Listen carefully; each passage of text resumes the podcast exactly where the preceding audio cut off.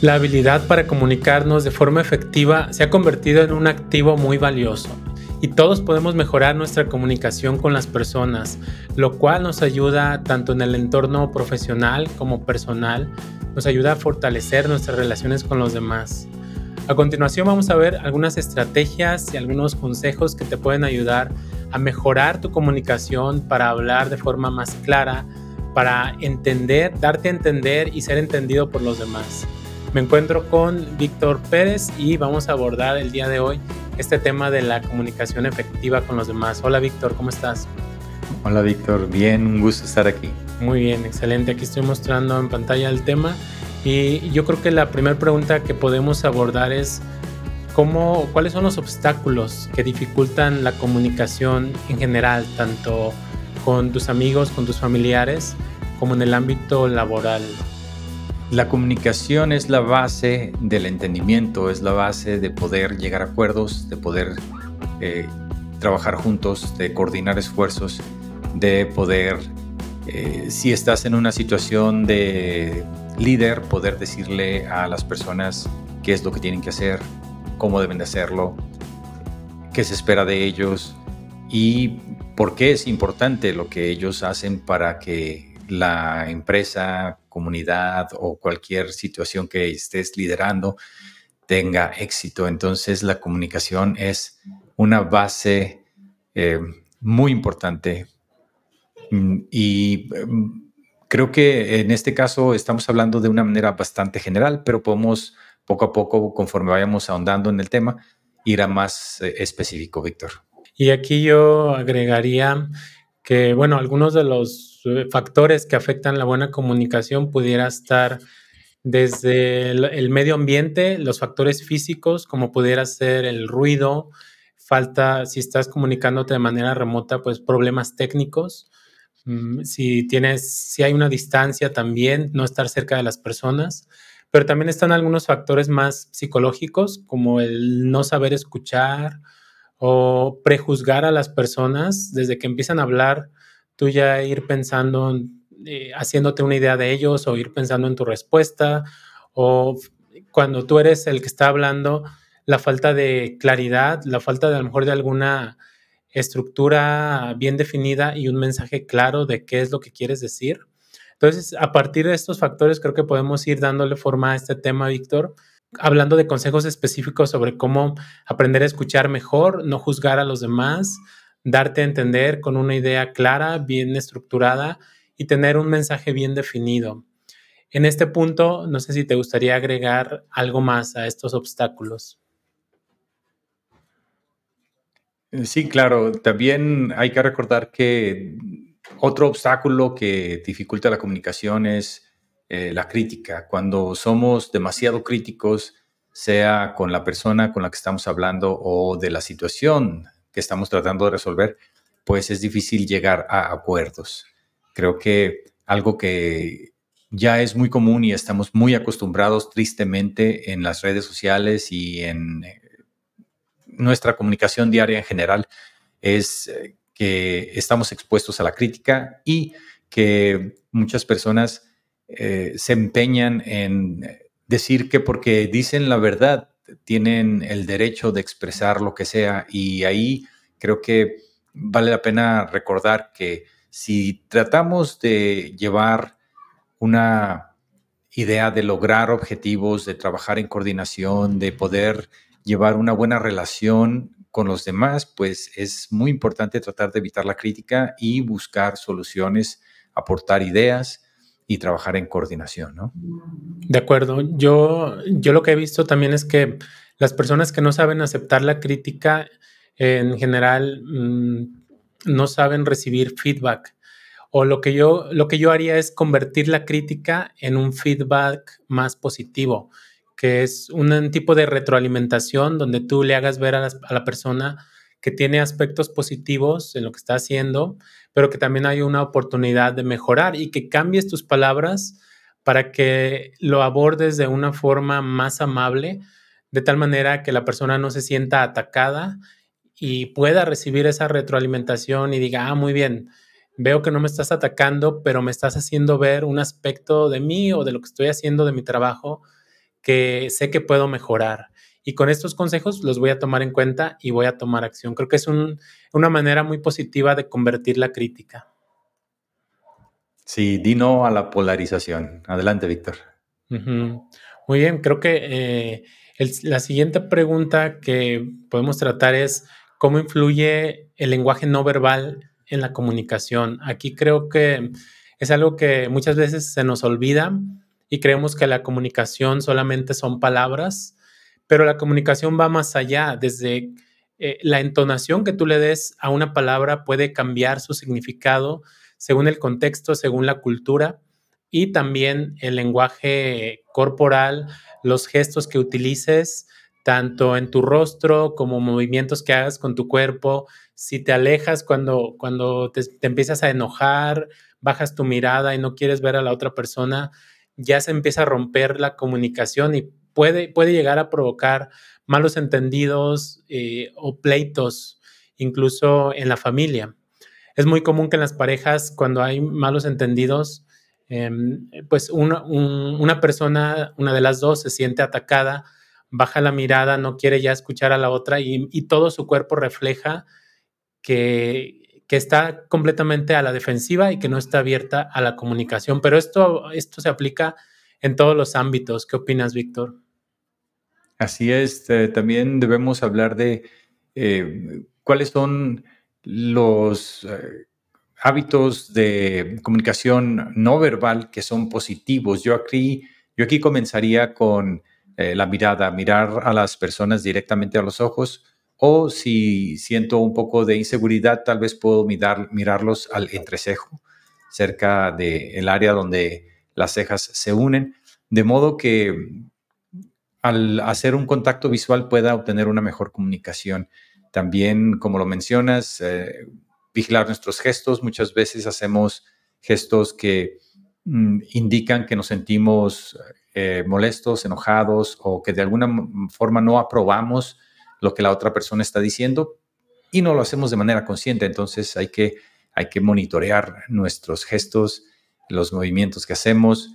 Yo tengo muchos problemas algunas veces cuando recibo precisamente como lo mencionas, eh, retroalimentación positiva que me da risa y al, darme risa, la otra persona puede tomar eh, esa risa como una burla de que no quiero seguir su eh, crítica positiva que me está dando. Entonces, eh, he tratado de mejorar mis hábitos de comunicación y no reírme cuando las personas me, están diciendo que hago algo mal o que ah, puedo, tengo oportunidad de mejorar las cosas que hago y, de ser un poco más eh, serio mm, para poder hacer que el ambiente se, sea propicio para que la persona me comunique qué es aquello que puedo mejorar y que yo reciba la retroalimentación que me puede beneficiar, porque al fin y al cabo eh, eso es lo que debemos buscar, que si tenemos retroalimentación positiva de alguien más, la analicemos y podamos actuar en, e, ella, ¿no? Sí, de acuerdo. Mm, todos reaccionamos de una manera diferente cuando, cuando sentimos como esa timidez que se siente a veces cuando alguien incluso te quiere dar retroalimentación. Y hay personas que reaccionan, como dices, a lo mejor se ríen porque eh, no saben cómo reaccionar o dicen sí es cierto, pero su reacción es una risa. En mi caso, yo tiendo más a reaccionar como a eh, esquivar la mirada, no ver a las personas a los ojos, sobre todo si, si siento que estoy siendo atacado o si me siento demasiado tímido, eh, eso hago. Recuerdo que cuando estaba estudiando la carrera me dejaron un proyecto de buscar algún cliente para, una, para desarrollar un sistema.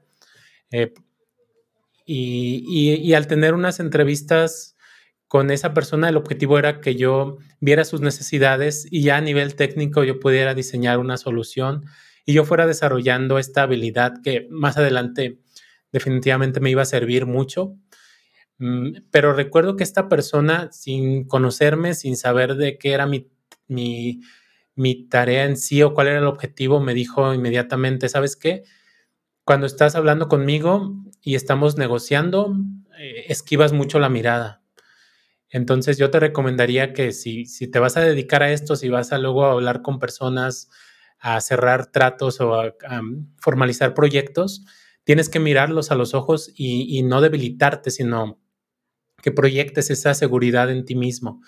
Y, fue, fue hace mucho tiempo, era una época en que yo era demasiado tímido, pero me ayudó mucho este tipo de retroalimentación. Yo, lo, yo noté que era cierto y de ahí en adelante fui tratando de hacer los cambios necesarios.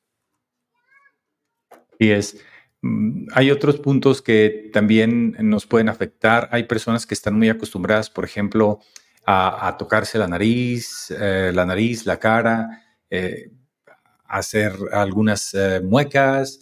Mm, todo eso es parte de, de la comunicación natural que muchas veces tenemos, pero si estamos en una situación en la que queremos lograr algún tipo de convenio, algún tipo de solución a un problema o de coordinar situaciones, lo mejor es que mantengamos siempre la vista directa a la persona y que tratemos de utilizar nuestro cuerpo de manera positiva para poder conversar y que nuestro lenguaje no verbal aporte positivamente a la comunicación completa.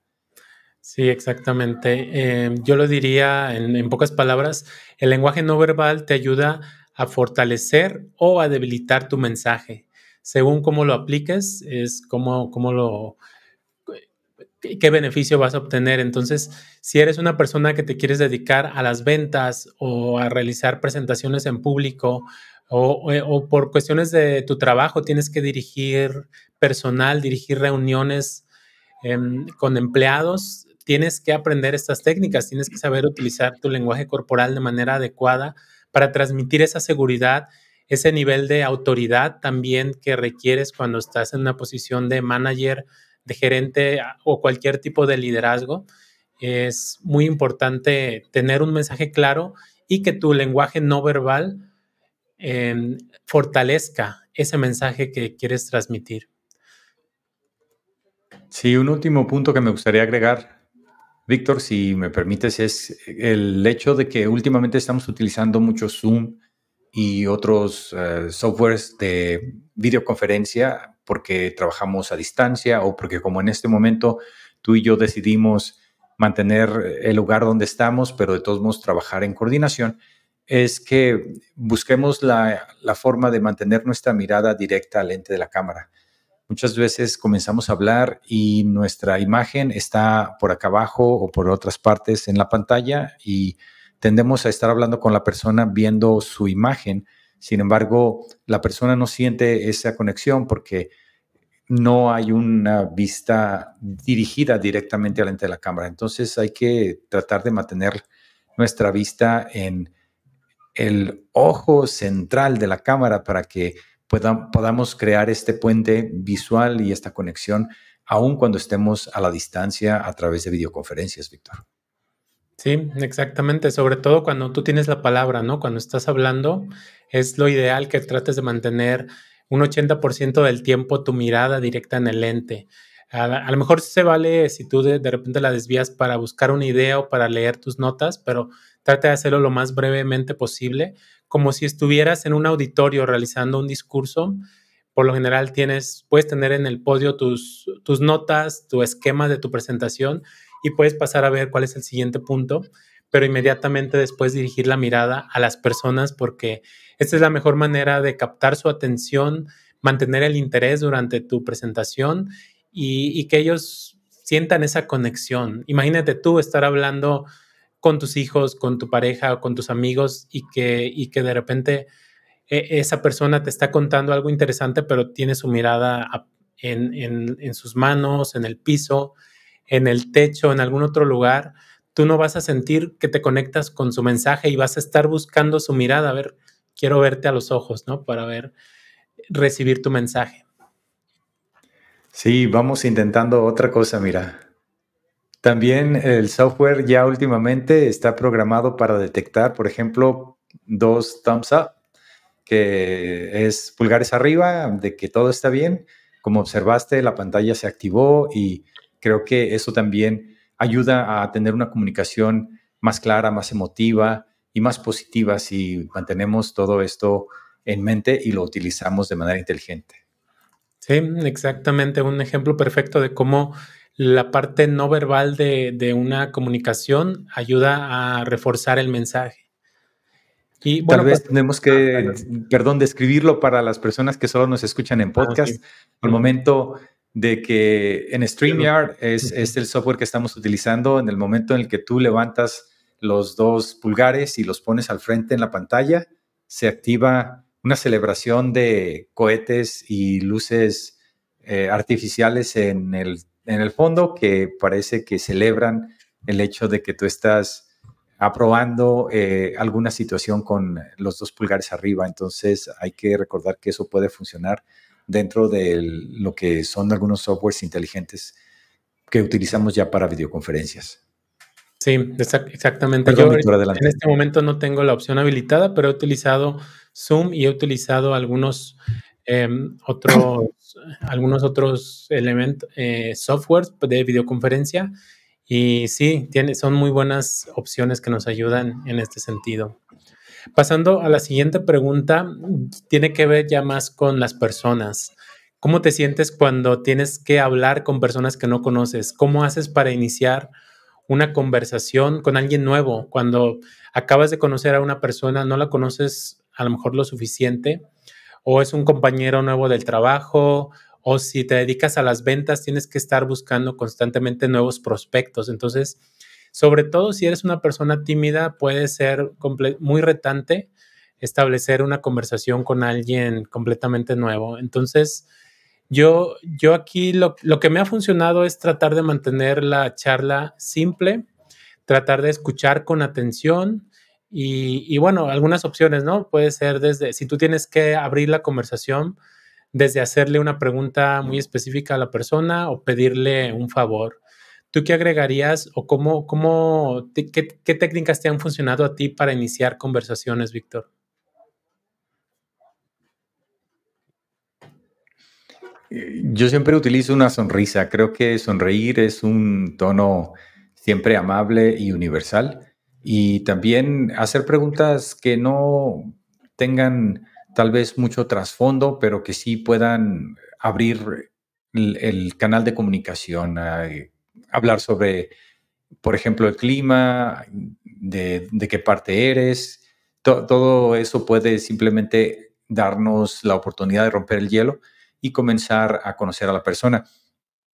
Claro que hacer preguntas también es, es importante porque una vez que ya empiezas a darte cuenta que a la persona, por ejemplo, eh, le gusta utilizar la tecnología, pues entonces ahí hay un tema que se puede ampliar muchísimo. Puedes hacer preguntas más específicas como qué clase de teléfono utilizas, es un Android o es un eh, iPhone o, qué tipo de, computadora te gusta más, eh, qué tipo de herramientas utilizas mientras estás trabajando. Y también puedes hablar de situaciones tal vez ya un poco más avanzadas eh, y específicas en cuanto a software o algún eh, tipo de programas o aplicaciones que la persona utiliza. Entonces, eh, todo se puede ir ampliando siempre y cuando uno sea cuidadoso al principio de no hacer preguntas muy personales y de tratar de establecer ese canal de comunicación. Sí, de acuerdo. Mm, de hecho, es, eso es la situación ideal, ¿no? Que tú encuentres un tema en común o un, interés en común que tengas con la persona y a partir de ahí tú puedas eh, ir creando esa conexión. Ya cuando descubres que les interesa algún tipo de hobby en particular, la música, el baile, no sé, ya puedes tú decir, ah, mira, eh, a mí me gusta este tipo de música y puedes crear con esa persona incluso una nueva amistad. Y esa conexión que se crea te puede ayudar muchísimo porque si estás haciendo una venta o, teniendo una entrevista con alguien nuevo, pero ya tuviste una charla previa donde hablaron de sus hobbies favoritos y descubrieron que tienen algo en común, eh, se hace mucho más fácil el proceso. Yo recuerdo en una, en una de las entrevistas de trabajo que tuve, el entrevistador en un tiempo muerto previo a la entrevista me dijo, oye, ¿te gustan los videojuegos? Y, ¿tú qué eres de, de Xbox o de PlayStation? Ya cuando le comenté inmediatamente de PlayStation, em, inmediatamente se sintió conectado, dijo, perfecto, bienvenido al equipo, casi, casi, pero Em, de ahí en más, lo importante es que la entrevista, el resto de la interacción fluyó bastante bien porque ya se rompió el hielo, ya no te sientes con esa desconfianza de que estás hablando con un completo desconocido. Entonces, encontrar un punto en común ayuda bastante. Y otro tema con, esto de las preguntas es la persona que hace las preguntas siempre es la persona que lleva el control de la conversación.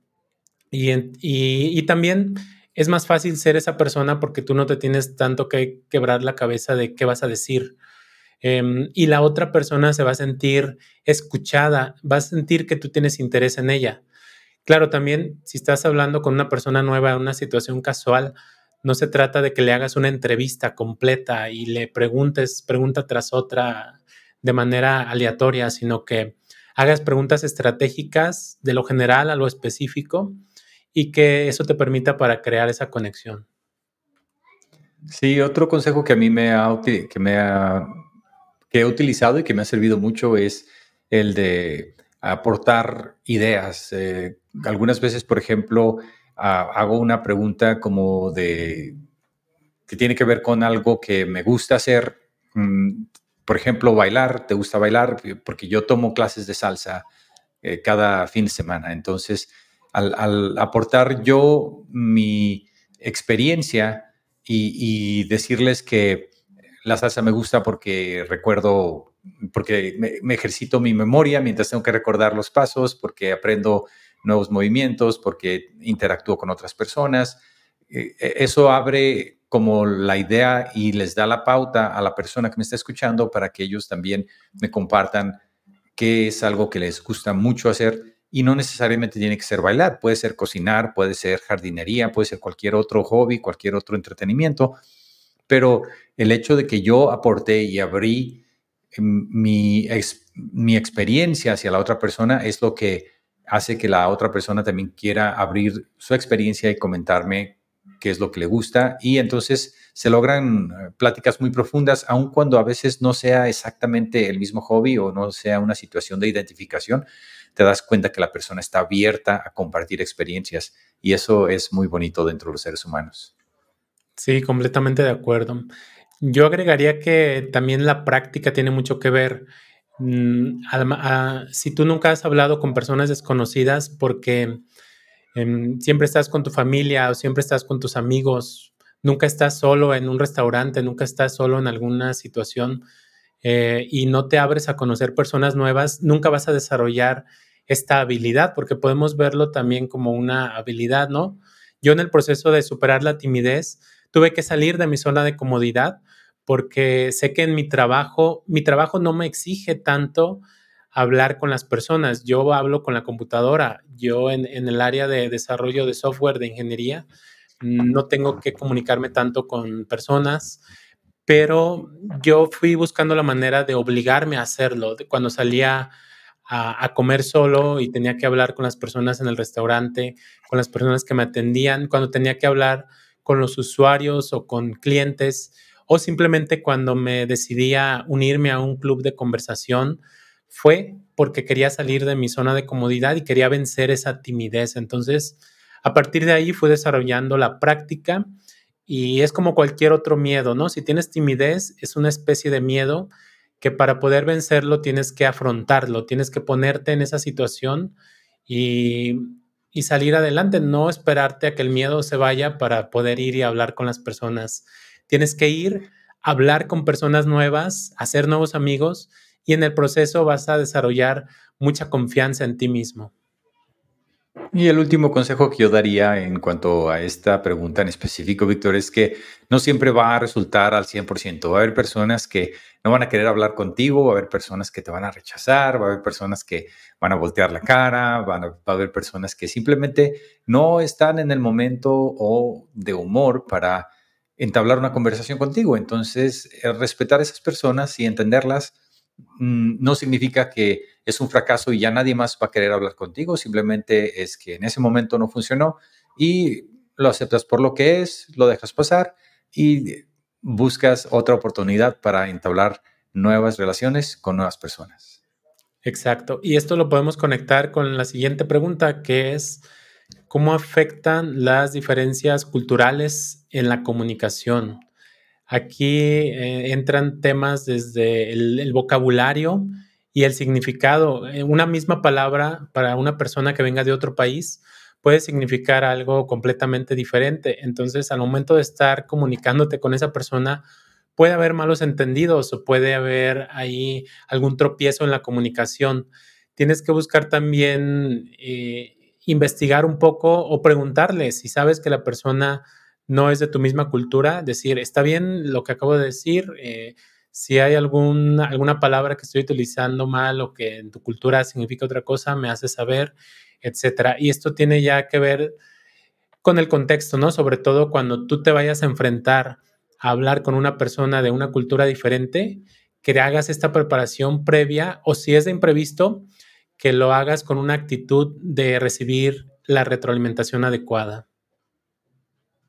Yo agregaría también tener una disposición para la comunicación en el aspecto de que todos podemos expresarnos de una manera cada vez más neutral. Es decir, sabemos que tenemos eh, una serie de palabras que son regionales, que pertenecen a, nuestro, a nuestra comunidad, a, nuestro, a nuestra ciudad, a nuestro país, y el hecho de que sabemos que vamos a estar en contacto con personas de Perú, de Venezuela, de Colombia, de otras partes donde también se habla el español, pero no necesariamente con el mismo sistema de palabras regionales, pues eh, vamos a tratar de mantenernos de una manera eh, neutral, de una manera lo más universal o centrada que podamos para poder evitar eh, mm, expresiones que pudieran malinterpretarse o no entenderse. Mm, que por lo general eh, a mí me ha dado mucho gusto en las experiencias que hemos tenido, Víctor, con nuestras comunidades, eh, eh, que cuando hacemos videoconferencias con personas de Colombia y de Perú y, de Venezuela, siempre entablamos muy buena relación y fuera de tener malos entendidos o, problemas, apreciamos la riqueza del lenguaje, apreciamos la riqueza de, la cultura y de cómo algunas sutilezas que se cambian en las palabras, pues nos hacen identificarnos con nuestro país y eso nos da una cierta eh, personalidad, una cierta identidad y, eso se disfruta mucho cuando todo mundo es abierto y acepta a los demás.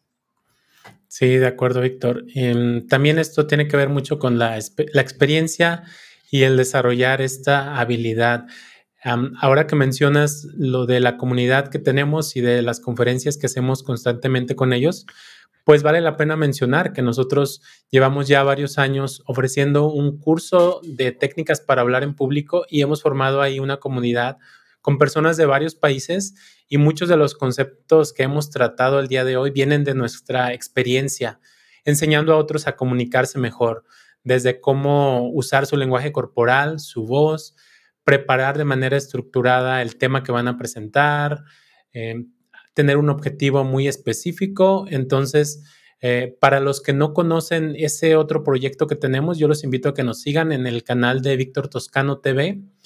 Pueden buscarlo aquí en los canales relacionados. Si nos están escuchando en podcast, pueden ir a, a buscarnos en YouTube también como Víctor Toscano y van a encontrar más videos, toda una biblioteca de videos relacionados al tema de la comunicación que hemos ido acumulando a lo largo de los años, ¿verdad, Víctor?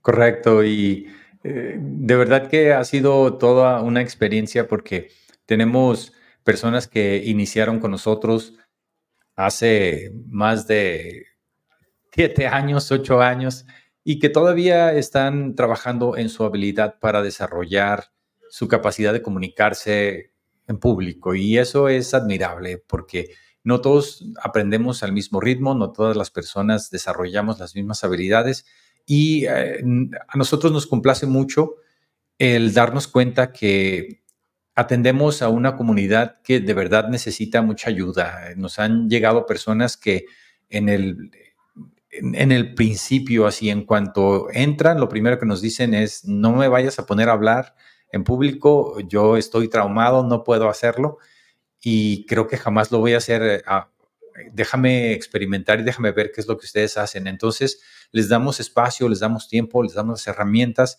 les mostramos cómo, les ofrecemos una comunidad en la cual pueden sentirse seguros porque fuera de tener críticas destructivas, tenemos una atmósfera de camaradería, de apoyo mutuo y de trabajo en equipo, a través del cual logramos que las personas se sientan confortables, empiecen a dar sus primeros pasos hablando en público y después eh, salgan haciendo 10 actividades con discursos de entre 5 y 7 minutos y sientan una confianza tremenda en ellos mismos.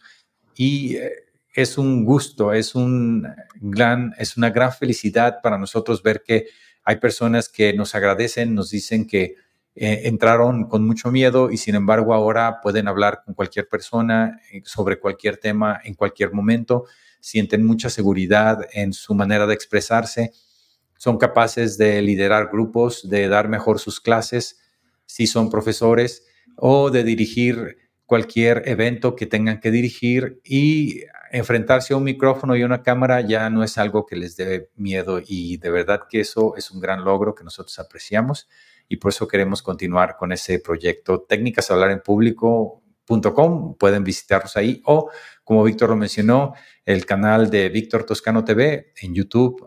Tenemos una biblioteca de alrededor de 200 videos ahí activos. Claro que sí, y es, eh, como lo mencionas, es una necesidad que tenemos hoy en día, aprender a comunicarnos, sobre todo si buscas un crecimiento profesional notable. Em, después de este pequeño paréntesis, pues continuamos. No queríamos, no teníamos planeado hacer un comercial, pero eh, es buena idea también que conozcan el trabajo que estamos haciendo, además de este podcast, sobre todo las personas que no nos siguen desde, desde hace tiempo. La siguiente pregunta sería, ¿qué es la escucha activa en un proceso de comunicación efectiva? Y aquí ya estamos entrando al tema de si, si la otra persona está hablando, tú tienes que escuchar, pero no de una forma pasiva o, distraída, sino de una manera activa. Esto ayuda mucho a establecer el diálogo y a que, interpretes correctamente lo que te quieren decir y, que la otra persona se sienta escuchada, ¿no? Esto evita muchos malentendidos, incluso con tus amigos o con tu pareja. Y, y qué decir, pues también en el ámbito profesional, ¿no, Víctor?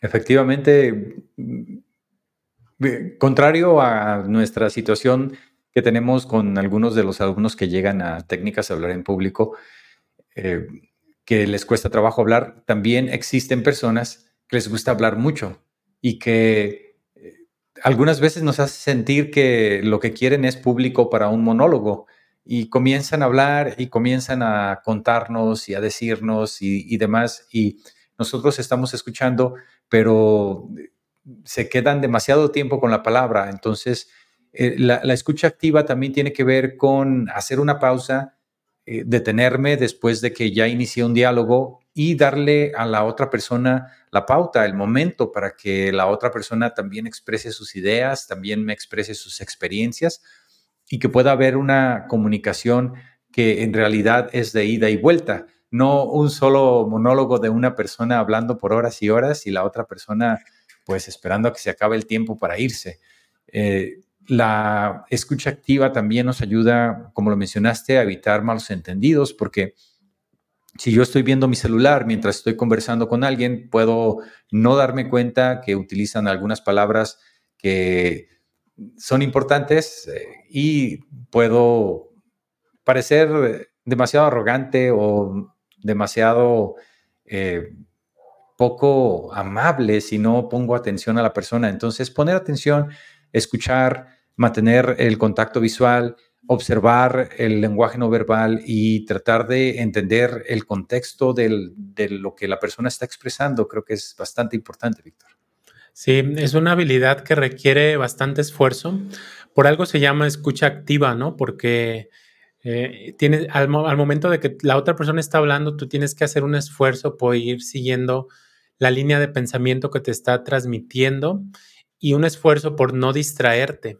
Yo cuando, cuando estoy conversando con alguien, yo creo que esto le pasa a la mayoría de la gente, se te ocurren muchas ideas. Ahorita que tú, Víctor, estabas compartiendo este punto, pasaron varias ideas por mi mente que puedo mencionar a continuación y, es muy tentativo eh, estar, mientras tú hablas, yo pasar el tiempo dándole vuelta a esas ideas y tratando de ver qué es lo que voy a decir después.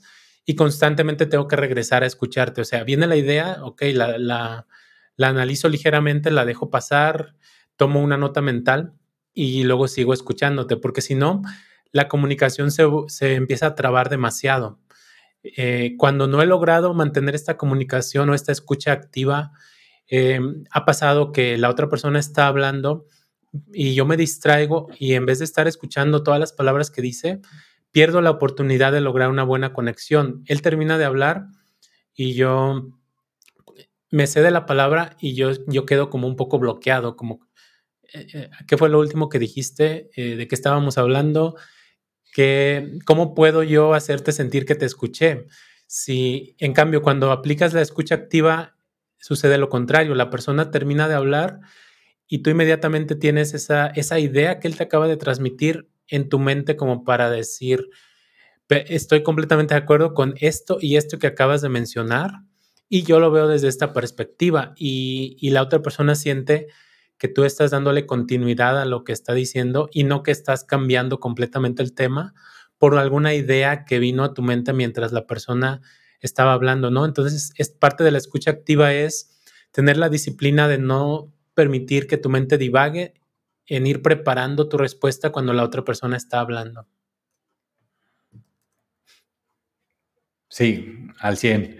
Y eh, otro punto súper importante que yo he notado en la escucha activa, Víctor, tiene que ver con mm, el, manejo de los sentimientos, tanto de los sentimientos propios como de la persona que te está hablando. Algunas veces nos topamos con situaciones donde la persona que nos está hablando tiene alguna, eh, algún problema, alguna incomodidad, algo que le está molestando bastante. Y cuando comienza a hablarnos, tal vez eh, a nosotros nos suena agresivo, nos suena fuerte, nos suena poco cortés. Y el tener esta habilidad de utilizar la escucha activa nos permite hacer una pausa antes de reaccionar y responder con gritos y responder agresivamente para decir, bueno, a lo mejor la persona está incómoda porque el cliente anterior le gritó o se molestó o le reclamó algo y esta persona en este momento no se siente muy bien y pues yo voy a sonreír y voy a tratar de saludarlo, hola, ¿cómo estás? Eh, es, necesito esto, entablar la comunicación y como dijimos anteriormente, mirar a la persona a los ojos, tratar de darle una sonrisa y de hacerle ver que nosotros no somos el enemigo, que nosotros no somos la persona que los hizo enojar y que nosotros queremos tener una comunicación asertiva, no necesariamente queremos tener una situación pasiva en la que escuchemos que nos griten y que no, no vamos a permitir eso, pero tampoco vamos a ser agresivos ni vamos a gritarle a la persona solo porque esa persona está gritando, sino podemos decirle, oye, noto que estás un poco alterado, espero que estés bien, eh, fíjate que necesito esto o esta es la situación y tratar de ir directamente al grano con lo que nosotros tenemos que trabajar con esa persona, pero entender que el, el, hecho de que una persona sea agresiva hacia mí no debe ser como la chispa que inicie todo un fuego y toda una guerra, sino que yo puedo respirar profundamente y decir, voy a comunicarme asertivamente. ¿Por qué? Porque estoy escuchando que la persona está un poco inquieta, incómoda, molesta, pero no necesariamente conmigo y de ahí tratar de entablar la comunicación, Víctor. Exactamente, acabas de tocar un punto muy importante que nos lleva a la siguiente pregunta, eh, ¿qué es la comunicación, ah, la comunicación asertiva y cómo la podemos aplicar? Tú ya, ya compartiste un ejemplo muy claro de cuando la otra persona está un poco alterada. Eh, también puede aplicar cuando tú eres la persona que está alterada y en vez de decirle a la otra persona, ah, cometiste un error, eh, no estás haciendo las cosas bien, estoy, eh, estás, no sé, groserías muy feas, ¿no? tú puedes empezar a practicar la comunicación asertiva, tanto en tu trabajo como con tu familia, y decir, no, yo me pongo en los zapatos de la otra persona y abordo esta situación con una perspectiva neutral de decir cuál es el hecho, ¿no? Está bien, la otra persona tal vez cometió un error y eso me puso a mí en una situación muy incómoda y me hizo sentir mal, se lo comunico de esa forma, ¿no? Me, me sentí mal porque pasó esta situación, pasé por una situación muy incómoda derivado de un error que cometiste. Vamos a ver qué podemos hacer para remediarlo y para prevenir que alguna situación similar pueda suceder. y entiendo que estabas distraído, entiendo que pudo haber pasado esto. Vamos a ver juntos qué puedas, qué puedes, qué puede ser la solución, ¿no? Sí, y la comunicación asertiva también tiene que ver con iniciar eh, la comunicación, nuestras oraciones, nuestras, eh, nuestro mensaje con yo.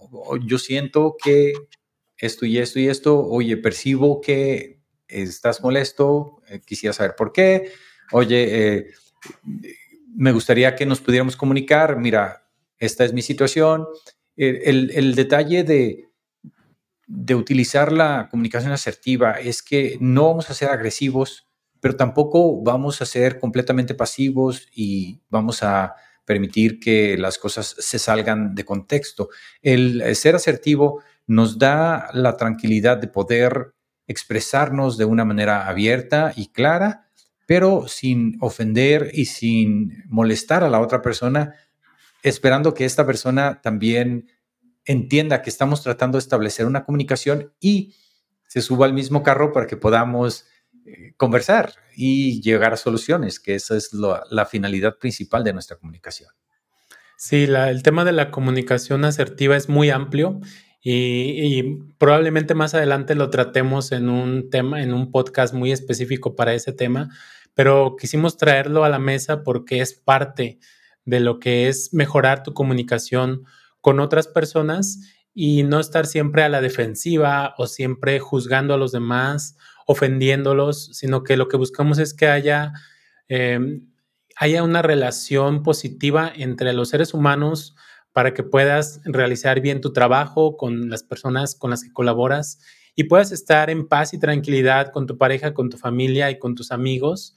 Y siempre eh, muchos de los problemas vienen por malentendidos. Entonces, la comunicación asertiva ayuda a evitar y aclarar todos esos malentendidos. Entonces, te invito a que la apliques en tu vida y que busques esta, esta relación más positiva interpersonal. Sí, yo quisiera agregar también que la asertividad es una característica que podemos aplicar también al carácter, a, la manera en que nos comportamos a diario, en el aspecto de que ser asertivo significa que vas a tratar de evaluar los hechos y las situaciones por lo que son, las vas a aceptar tal cual son y vas a tratar de buscar esa conexión y esa, ese punto positivo en el cual puedes lograr unir esfuerzos y unir eh, ideas, tratar de mantener esta eh, coordinación en los esfuerzos para que las cosas puedan funcionar mejor, porque si algo sucede en este mundo, en este momento, es que muchas personas están buscando dividirnos, están buscando polarizar nuestras, nuestros pensamientos, nuestra forma de pensar, nuestra manera de ver las cosas. Y en realidad somos seres sociales. Mientras más tolerancia, mientras más compasión podamos mostrar por nosotros mismos y por los demás, nuestra comunicación va a ser mejor y vamos a poder tener un mundo mejor. Sí, exactamente. Y esto nos lleva a la pregunta de cierre, que es, ¿cuáles son los beneficios de tener la habilidad de comunicarnos de forma efectiva con las personas en general? Eh, aquí, pues ya hemos mencionado algunos de estos beneficios y, creo que en general es tener una buena relación con los demás para evitar malentendidos, para crear una buena conexión y crear proyectos. Hemos hablado, por ejemplo, de que si eres tímido y no sales de tu zona de, comodidad, te, te, puedes perder de muchas, muchas oportunidades en tu vida, desde lograr un ascenso, crear tu propia empresa, eh, desarrollar un nuevo hobby, conocer amigos nuevos o, conocer a, a, la pareja de tu vida, ¿no? Si tú tienes la habilidad de comunicarte bien y trabajas constantemente en ella, vas a poder desenvolverte mejor en cualquier ámbito donde haya otras personas. Y eso te va a dar mucha seguridad en ti mismo, te va a ayudar en tu autoestima también. y, te va a permitir crecer en todos los ámbitos de tu vida. Entonces yo te diría, a, manera de, cierre, es que trabajes constantemente en tu habilidad de comunicarte. Cuando hablamos de los idiomas, del idioma español o, de aprender un segundo idioma como en el inglés, a veces le ponemos un porcentaje. A veces decimos, mi nivel de inglés está al, al 70%, al 80%, y quiero llegar al 100%, pero eh, las personas que nos dedicamos a o que nos proponemos aprender un segundo idioma nos damos cuenta de que ese momento nunca llega. Nunca vas a llegar al 100% porque es un trabajo continuo que incluso personas nativas en el inglés siguen aprendiendo términos nuevos. Entonces aquí aplica lo mismo. Tú vas a tener que estar ejercitando constantemente este músculo de la asertividad y este hábito de la comunicación efectiva en cada momento en que interactúes con otro ser humano y, esto se tiene que volver parte de tu rutina. De esta manera es como tú vas a poder lograr muchas cosas positivas en tu vida y vas a tener tranquilidad y paz interior. Recientemente, Víctor, tuve la oportunidad de visitar una playa y tomarme un fin de semana eh, en el mar. Entonces, me di cuenta que la comunicación es mucho como la habilidad de nadar en el mar. Ah, dentro del grupo que asistimos, había personas que solo querían mojarse los pies porque tenían pavor de entrar al agua. Había personas que preferían estar donde les llegara el agua a la cintura porque querían sentir constantemente el piso bajo sus pies. Y, y habíamos personas que podíamos entrar, pasar por debajo de las olas, nadar 100, 200 metros fuera y luego regresar y disfrutar del agua, disfrutar del paisaje, disfrutar de esta libertad que nos ofrece el mecernos con las olas y el poder estar dentro de lo que es la profundidad del mar y sentirnos uno con algo tan inmenso. Mm, contrario a... Eh, y yo entonces tomo eso como una analogía de la comunicación. Las personas que se sienten confortables consigo mismos, que pueden expresar sus ideas y que pueden hablar con cualquier persona de cualquier tema en cualquier momento, pues eso les da la tranquilidad y el gusto de poder disfrutar de una conversación con un extraño, así como una conversación con las personas que aman y hablar de temas profundos, importantes y llegar a soluciones y llegar a acuerdos y también les permite enfrentar un micrófono, una cámara y decir lo que piensan abiertamente con toda la tranquilidad y la seguridad de que eh, pueden expresar sus ideas. Entonces, eh, es incomparable vivir una vida plena y abierta cuando puedes comunicarte de una manera clara y asertiva a cuando estás tímido, sentado en el rincón, porque sabes que tienes muchos problemas para, para hablar y para conectar. Entonces, la invitación está abierta. Por favor, visiten nuestro canal de YouTube, Víctor Toscano TV, y también nuestro sitio de técnicas de hablar en público. Si sienten que están en esa situación en la que les da mucho miedo meterse al mar, nosotros podemos ayudarles y enseñarles a nadar. Excelente. Muy bien, muchas gracias, Víctor, por esos comentarios. Mm, algo que yo agregaría es estar a la defensiva. Cuando hoy en día vemos que en las redes sociales muchas personas están completamente a la defensiva y hablando mal de los demás y, con una postura como de que mm, la sociedad no les interesa para nada. Siento que son personas que se han dado por vencidas en este tema de desarrollar sus habilidades sociales cuando tú desarrollas tus habilidades sociales, mejora mucho tu vida en general. Yo puedo compartirles una experiencia que tuve en, uno, en mi trabajo. Eh, por ahí están haciendo ruido aquí afuera de la casa. Eh, una, experiencia que tuve en uno, en uno de mis trabajos, cuando estaba yo, me asignaron a un nuevo proyecto y el jefe me dijo específicamente, te vamos a asignar a este proyecto porque he visto que tienes buenas habilidades de comunicación. Y este proyecto requiere que te comuniques con personas de otros países, eh, con personas en la India y personas en Estados Unidos. Entonces, yo me sentí muy halagado porque sé que no tengo a lo mejor todas las habilidades técnicas que otros compañeros pueden tener, pero el hecho de tener la comunicación me da esa gran ventaja por sobre de ellos y eso me, me hizo sentir bastante bien. Correcto, Víctor. Pues creo que con eso podemos cerrar. No sé si tienes algo más que agregar, Víctor. No, con eso ya podríamos pasar al cierre y creo que ese ejemplo pues eh, me motivó de que este tipo de temas son importantes para todas las personas. Muy bien, sí, eh, como cierre yo también invito a todas las personas que nos están viendo a que se atrevan a comunicarse con personas que no conocen, a hacer nuevas amistades, a entablar conversaciones más profundas con personas que aman y a disfrutar de esta experiencia que llamamos vida conectando con otros seres humanos de una manera positiva y asertiva. Así es, muy bien. Eh, muchas gracias a todos los que nos escucharon o están viendo este video en YouTube. Los invito a que se suscriban, nos dejen un like, déjenos un comentario cuál ha sido su experiencia en el tema de comunicarse. ¿Se identificaron conmigo con el tema de la timidez o con Víctor con el tema de la comunicación asertiva? Eh, o cuál es el problema que ustedes han tenido y cómo lo han resuelto. Recuerden que ustedes pueden ser una inspiración para otras personas aquí en los comentarios y visiten el sitio web podcastpositivo.com.